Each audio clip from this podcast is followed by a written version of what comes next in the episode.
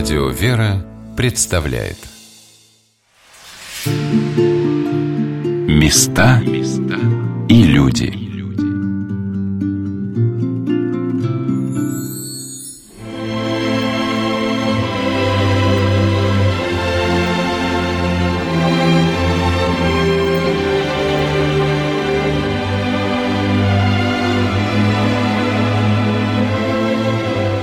Есть для каждого русского человека в истории России такие славные периоды, при воспоминании которых наше сердце наполняется гордостью за свое Отечество.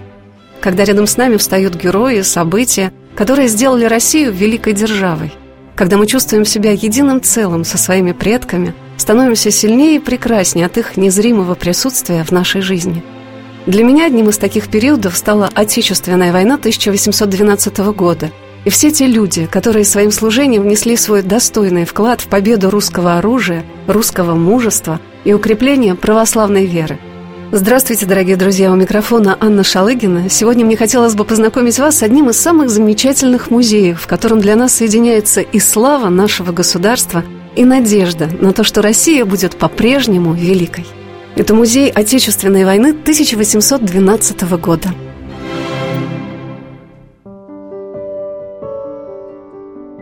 1812 год для тех, кто начинает серьезно заниматься его изучением, становится каким-то непрерывным вдохновением и любовью всей жизни.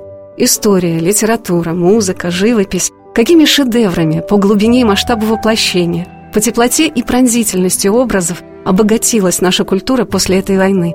Но то, что для многих уже окутано романтизмом и поэзией, имеет по-прежнему очень живую, рельефную ткань событий, сражений, их влияние на судьбу многих русских людей – на ход и развитие русской истории. Уже приближаясь к музею, расположенному в самом центре Москвы, рядом с Красной площадью, ты чувствуешь что-то значительное и возвышенное, как будто это посещение музея приподнимает себя над сегодняшней реальностью и переносит мир великих событий и сильных переживаний. Несколько лет назад, 25 декабря 2012 года, в Большом театре отмечался 200-летний юбилей победы России в Отечественной войне – я помню свое впечатление, как будто бы все генералы той войны собрались вместе отпраздновать вновь эту победу, которая совпала в 1812 году с Рождеством Господа Иисуса Христа.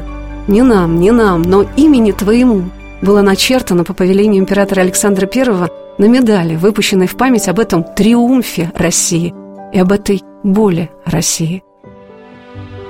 Попадая в храм Христа Спасителя, ты каждый раз невольно останавливаешься перед списками полков, которые принимали участие в этой войне, и читаешь дорогие имена ее героев. Так как увлечение историей войны 12 -го года стало для меня таким значительным, таким настоящим, я дерзнула попросить провести меня по залу музея человека, который посвятил изучению этой эпохи всю свою жизнь. Доктор исторических наук, лауреат Государственной премии в области литературы и искусства – Заместитель научно-экспозиционного отдела Государственного исторического музея Виктор Михайлович Безотосный встретил меня в фойе с обезоруживающей простотой ученого и сразу познакомил с первым экспонатом музея – памятником в памятнике – фреской, выполненной художником Семирадским из храма Христа Спасителя, который был построен по повелению императора Александра I как благодарение Богу за победу России в войне 1812 года – эта фреска Александр Невский принимает папских легатов. И здесь, у подножия великого полководца, и началась наша беседа о музее Отечественной войны 1812 года и об истории его создания. Собственно, идея эта возникла, приближался столетний юбилей, и вот потомки участников войны 12 года решили создать такой музей. Для этого они стали собирать вещевой документальный материал, который как бы вот сопровождал их предков.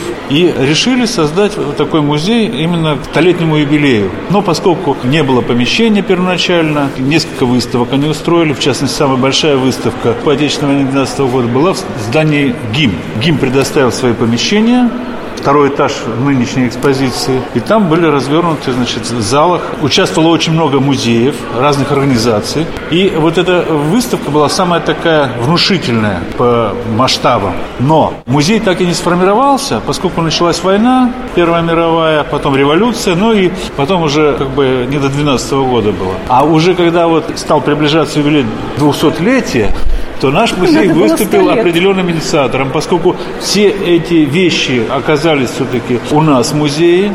Несостоявшийся музей 2012 года оказался в фондах нашего музея, раз. Плюс огромное количество разных коллекционеров, которые завещали или передавали свои коллекции, связанные с Наполеоникой, передавали на музей.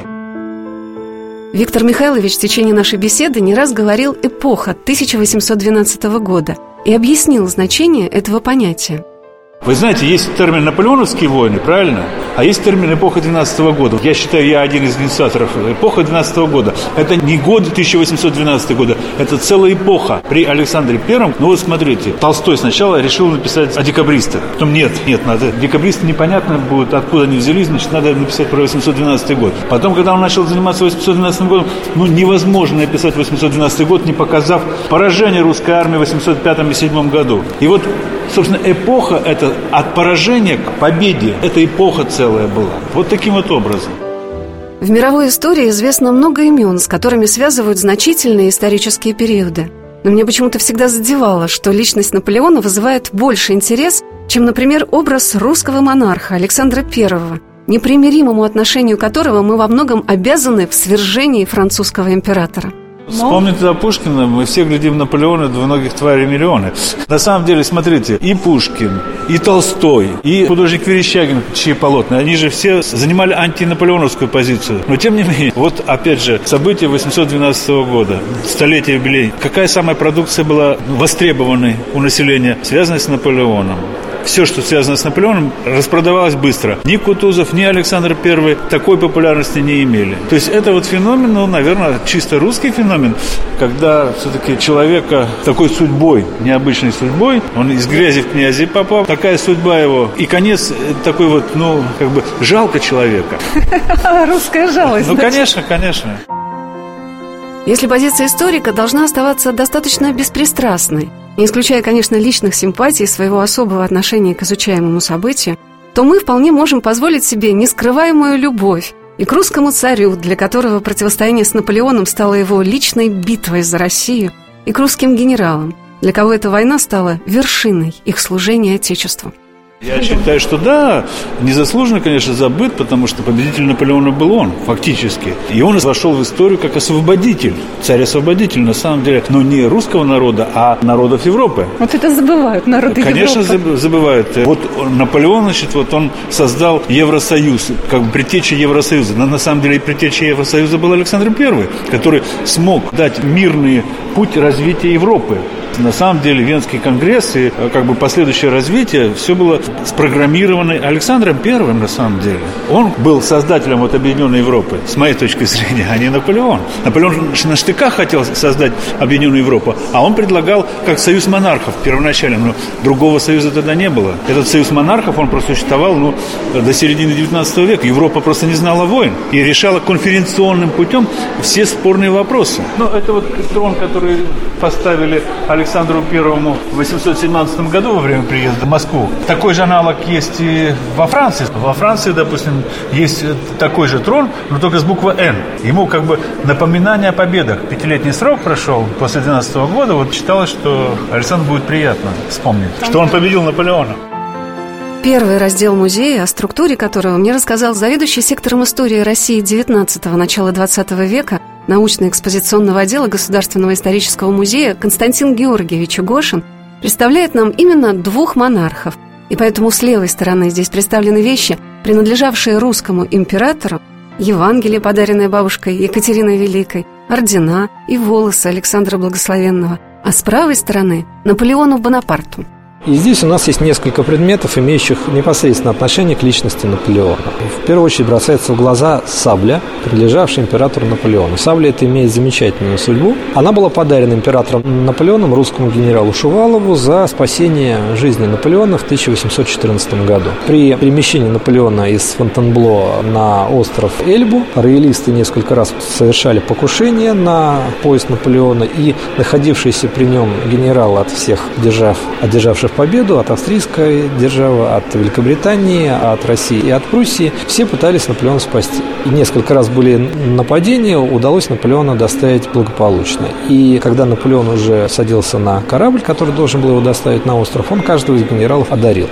Русскому генералу Шувалову досталась вот эта сабля. Во время Октябрьской революции имение наследников граф Шувалов было разграблено, сабля пропала. Объявилась она уже после революции, когда был организован военно-исторический музей. Этот музей просуществовал недолго, его коллекция почти в полном составе потом вошла в состав коллекции ГИМа, поэтому у нас такая хорошая есть коллекция оружия. И пришел красный командир и подарил эту саблю военно-историческому музею. Оказалось, что он рубился с ней в гражданскую войну, была утеряна душка. Еще интересный экспонат – это знаки Ордена Почетного Легиона. Вот мы их видим перед собой, звезда и знак. Можно его назвать крестом, только он пятиконечный крест. Это Орден Почетного Легиона? Да, это Орден Почетного Легиона, причем конкретно эти знаки ордена принадлежали Наполеону.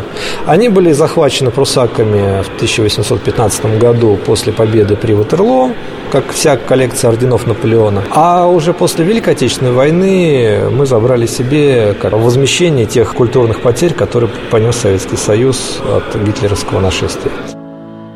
Константин Георгиевич комментировал для нас многие вопросы, связанные с экспонатами Музея Отечественной войны 1812 года. И вот что интересно узнать о различиях между звездами и знаками того или иного ордена – как правило, высшая степень, она состояла из трех элементов, которые должны были носиться одновременно всегда. Это звезда, которая шилась на груди, там справа или слева, в зависимости от того, что это за орден. Это шелковая лента широкая, которая носилась через плечо, и она скреплялась на боку крестом или знаком еще его называют просто, потому что он, этот знак не всегда имел форму креста, вот мог быть пятиконечный там, или более сложную форму иметь. По символике вот этот вот крест на ленте – это символ меча на перевязи. Но эта символика еще средневековая, к 18 веку она уже ушла довольно далеко, поэтому ленты могли носиться через левое плечо, и тогда знак оказывался с правой стороны, где мечу не место. Но это уже вот развитие стиля ношения и зависело от статута того или другого ордена. Этот раздел музея представляет период войн между Россией и Францией 1805-1807 годов. И Виктор Михайлович Безотосный показал мне мундиры, в которых русские воины сражались более 200 лет назад – это вот русская витрина. Из них самая редкая вещь – это вот мундир лейбгвардии егерского батальона. Такая униформа, вот видите, вот в виде цилиндра, существовала полтора года всего лишь. Самый редкий мундир. Но там гусары, понимаете, драгуны – это как бы общеизвестные вещи. Виктор Михайлович, ну это реальные мундиры? Да, конечно. Где они были сохранены 200 лет до того, как попали в ГИМ? Во-первых, часть попала из интендантского музея самыми разными путями. Это чаще всего вещи, которые собирались собирались через сто лет вот, в музей 12 года к 912 году, сохранялись, допустим, в Зимнем дворце, в разных э, хранилищах находились. Но и все обычно говорят, ну, такие субтильные, такие вот мелкие. Но, во-первых, немножко, конечно, вот русская усушка происходит, раз. А во-вторых, мода такая была, все приталено было до предела. Поэтому все обтягивающее, все было тогда в моде. Виктор Михайлович показывал мне самые ценные, на его взгляд, экспонаты музея, среди которых, например, документы, подписанные Наполеоном и Кутузовым. Но поделился, что экспозиция должна быть настолько разнообразной, чтобы посетители не теряли своего внимания и не уставали. Рядом с документами и личными вещами героев того времени можно увидеть их изображения, их бюсты. Так в центре этого зала стоит скульптурная группа родственников Наполеона Бонапарта – но это вот уже как бы рассказывается о периоде после 1807 года, когда Россия и Франция подписали Тильзитский договор и был союз. И вот на этом примере, вот на примере вот этих родственников мы показываем, как Франция доминировала в Европе. Допустим, Жером, младший брат, король Вестфальский, старший брат Жозеф был сначала королем неаполитанским, потом королем испанским. Вот это вот самая, наверное, знаменитая скульптура Кановы Шурин Наполеона Мюрат, самый знаменитый такой портрет его, куплен изначально был одним из коллекционеров, Дашковым, и потом передано же нам музей, и таким образом они сохранили, ну, не в полном составе на самом деле, было полностью набор родственников, но вот хранились только вот эти. Многие, наверное, знакомы с литографией, где изображена встреча Александра I с Наполеоном при заключении Тильзитского мира. А вот мундир, в котором русский царь так и не подал своей руки французскому императору, можно увидеть на экспозиции Музея Отечественной войны 1812 года – так же, как и печати, которые носили при себе монархи двух великих держав. Я хочу показать этот мундир, которым Александр I подписывал Тильзитский мирный договор. Это мундир Лейбгвардии Преображенского полка. Он был шефом этого полка. Это вот печати Наполеона. Видите, вот там на заднем плане такие массивные печати. А это вот легкие такие печати, подвесная печать Александра I. И вот набор не всех, но большей частью наград Наполеона. Что, кто знает. А, ну, обычно спрашивают, да, это датский орден, датский орден слона. Ну, вот это вот Андрея Первозванного и Александра Невского. Этими орденами Наполеон был награжден в Тильзите русским императором. То есть Наполеон наградил русских, а русские наградили Наполеона. Просто это иностранные ордена, которыми Наполеон награждался в Европе. Естественно, вся Европа награждала его. Конечно, когда видишь подобные экспонаты, принадлежавшие людям, от которых зависела судьба Европы, Хочется рассмотреть их поближе. Но в скором времени даже у тех, кто не сможет приехать в Москву, появится возможность их увидеть. Константин Георгиевич рассказал, что готовится виртуальная экскурсия по музею, где можно будет познакомиться с каждым экспонатом, представленным на экспозиции. Во-первых, я хочу сказать, что благодаря развитию технологий и благодаря тем программам, которые наше правительство и Министерство культуры последние годы осуществляет, познакомиться в общих чертах с экспозицией нашего музея можно из любой точки мира. На сайте Министерства культуры есть виртуальное путешествие по нашему музею, когда можно просто пройти по залам и даже к некоторым экспонатам приблизиться. Плюс мы планируем, мы сделаем сайт-навигатор по музею, конечной целью которого будет возможность познакомиться с каждым экспонатом экспонатом в отдельности, с его описанием, с привязкой к историческому контексту и так далее. Ну, это вот наш проект, такой достаточно сложный и длинный, но тем не менее он у нас уже достаточно далеко зашел, и можно его так осторожно анонсировать. По крайней мере, по главному зданию мы уже эту работу начали представлять, уже ее можно пощупать, потрогать. По 2012 году, я надеюсь, года через два это будет. Сегодня на «Волнах Радио Веры» мы рассказываем о Музее Отечественной войны 1812 года, созданном при Государственном историческом музее к 200-летию победы русской армии. Одним из уникальных экспонатов музея является карта России, приобретенная французским командованием накануне войны. Об этой карте мне рассказал заведующий научно-экспозиционным отделом музея Виктор Михайлович Безотосный сделал фильм про русскую разведку перед 12 годом, что русская разведка дала командованию. А вот что французы сделали? Видите, вот эта вот столистовая карта России, большие такие вот листы, ну, у нас только части европейской части показаны. Они взяли, выкрали гравировальные доски, перебили их на французский манер, то есть французские обозначения. И вот вы видите лист Смоленский, чуть-чуть увеличен масштаб, только вот французские названия. И этот лист, видите, вот там следы всякие такие вот, то ли пота, то ли крови, то ли еще чего-то. То есть явно этой картой пользовались. Смоленской губернии, скорее всего, командный состав французской армии. Известно по мемуарам, что фактически по этой карте французы шли в Россию, в частности до Москвы и обратно. Вот Смоленск, вы видите, Дорого-Буш, Лепель, Витебск, Коханов, Орша, Росасно, Бабиновичи. Тут все считается, все хорошо. Вот Смоленск, самое главное. Вот. И по этой карте, собственно, вот они ориентировались. Ну, а вот это вот такой небольшой фильм сидячими местами, где можно посмотреть пору действия русских разведчиков. Первая научная работа Виктора Михайловича была посвящена действиям русской разведки накануне 1812 года. И я не удержалась и спросила его, а знало ли наше командование о планах Наполеона и о приближении нападения? И Франция и Россия к войне стали готовиться с 810 года. И с 810 года был комплекс мероприятий и со стороны Франции, и со стороны России подготовительных шли достаточно активно, в том числе и в области разведки. Другое дело, что русским проще было вести разведывательную работу. Во-первых, русские дворяне знали французский язык. Во-вторых, к услугам русских были достаточно большое количество так называемых роялистов, французов, которые по идейным соображениям готовы были сотрудничать с русской разведкой. Плюс ко всему в Германии патриотически настроенные офицеры, в частности в Пруссии, готовы были не за деньги, а тоже по идеологическим каким-то своим соображениям содействовать действиям русской разведки. С этой точки зрения, да, у русских было просто преференция определенная. В России знали, что Наполеон вот-вот нападет, или это все равно было? Да, безусловно, знали. Но, во-первых, деятельность русской агентуры в Париже до 812 года, там отличился такой полковник Чернышов, создал определенную агентурную сеть, Париже, плюс ко всему получили доступ к информации военного министерства. Такой агент э, Мишель Мишель был, который, правда, перед началом военных действий французы его вычислили, гильотинировали, русского агента, за деньги работал. И, во всяком случае, Наполеону каждый полмесяца составлялась ведомость всех полков французской армии, вплоть до последнего человека. И Мишель, он смог получить возможность доступа к этим документам. Там, мы, прежде чем нести императору, военное министерство составляет ведомость такую огромную.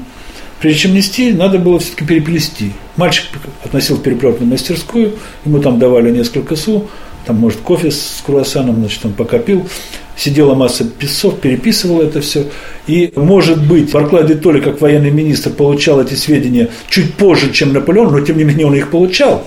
Фактически весь военный потенциал людской, во всяком случае, военное министерство могло представить. Плюс ко всему, в каждом посольстве в Европе сидел русский военный агент, так называемый, ну, прообраз военных атташе, который тоже составлял свои данные. Это все ложилось и анализировалось в военном министерстве России перед 2012 годом. И уже в 2012 году, перед началом военных действий, было четко составлены рекомендации разведки по ведению военных действий против Наполеона, что надо затягивать военные действия. Четко подсчитали, что первый эшелон будет примерно 450 тысяч. И действительно, французские историки сейчас говорят, 450 тысяч в первом эшелоне вошло на территорию России. Потом как бы все возросло там до 600 с лишним тысяч. Сидел э, русский военный аналитик, полковник Чуйкевич, который четко вот эти рекомендации прописал, что пока численное преимущество французов, надо отступать, наносить удары по флангам, рейдовые казачьи отряды. То есть то, что было потом осуществлено в 2012 году. Отсюда вот разведка, она сыграла неоспоримую роль. Война, любая война, это еще битва мозгов. Вот русские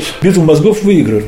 Перехитрили Наполеона. Нет, не перехитрили, не перехитрили, а именно выиграли, я считаю. Все говорят, ну вот Наполеон, значит, вот он тоже знал, что там, значит, такая, кто его просил идти в Россию. Надо было узнать Россию и принимать соответствующие решения. Он не узнал его и проиграл. Вот и все.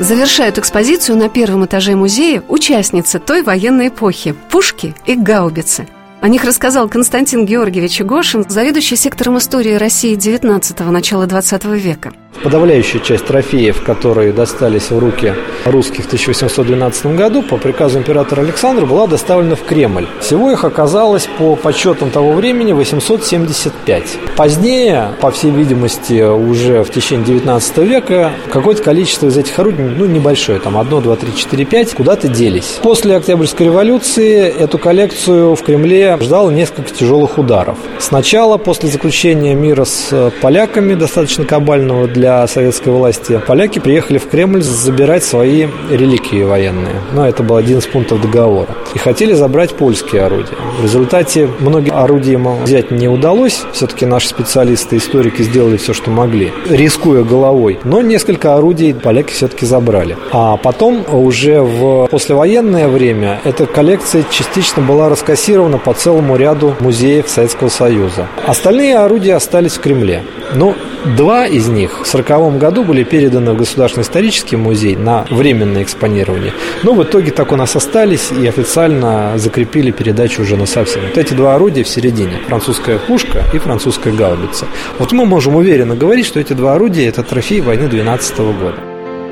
Константин Георгиевич выбрал сферой своих научных интересов именно тему артиллерии русской армии. Я спросила его о том, каким было состояние артиллерийских войск России накануне войны. Если говорить об артиллерии русской в сравнении с артиллерией европейской, нужно сказать, что русская артиллерия ни в чем не уступала европейской, и все артиллерии всех стран той эпохи были примерно на одном и том же уровне. Главное же, что было сделано в России накануне войны 12 года и в ходе всех наполеонских войн, было увеличено количество артиллерии, то есть было отлито очень много новых стволов, так что русская артиллерия стала одной из самых многочисленных. То есть Россия к войне готовилась? Россия к войне готовилась, и если вот с ружьями были проблемы, проблемы, наладить производство оружия в нужном объеме не удалось, то в артиллерии удалось достигнуть некоторого даже переизбытка. Поднявшись на второй этаж Музея Отечественной войны 1812 года, вы окунетесь в период начала войны. Но мы не будем вспоминать тот трагический вечер, когда на балу у графа Закревского в Вильно русский император получил известие о том, что французские войска по четырем наведенным мостам Блесковно перешли Неман и двинулись на Россию – Посетители музея смогут узнать для себя много новых подробностей благодаря мультимедийным презентациям, размещенным в каждом разделе музея. А мы будем рассматривать экспонаты, которые доносят до нас отголоски той войны, своей достоверностью, помогающей погрузиться в ее атмосферу.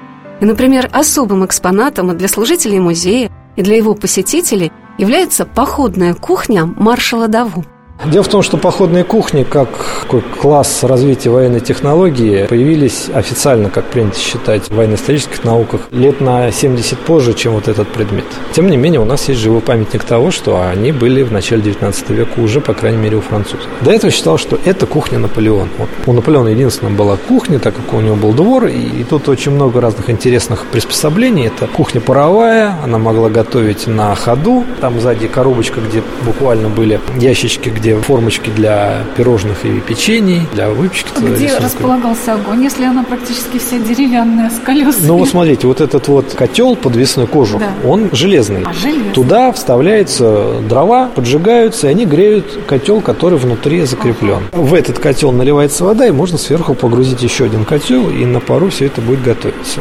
Диетическая, можно сказать, пища. Но сейчас знаем, что кухня Наполеона была сильно другой. Она была четырехколесной, там таких котлов было, по-моему, два и еще много других ящиков. То есть это гораздо проще. Может быть, это кухня кого-то из маршалов, которые, посмотрев на Наполеона, себе сделали. Есть одна из версий, что эти кухни были заказаны в Германии накануне похода в Россию для первого корпуса армии Наполеона, для корпуса Давой, что их было несколько. Но что из этого правды сейчас, что нет, я вот не возьмусь отвечать.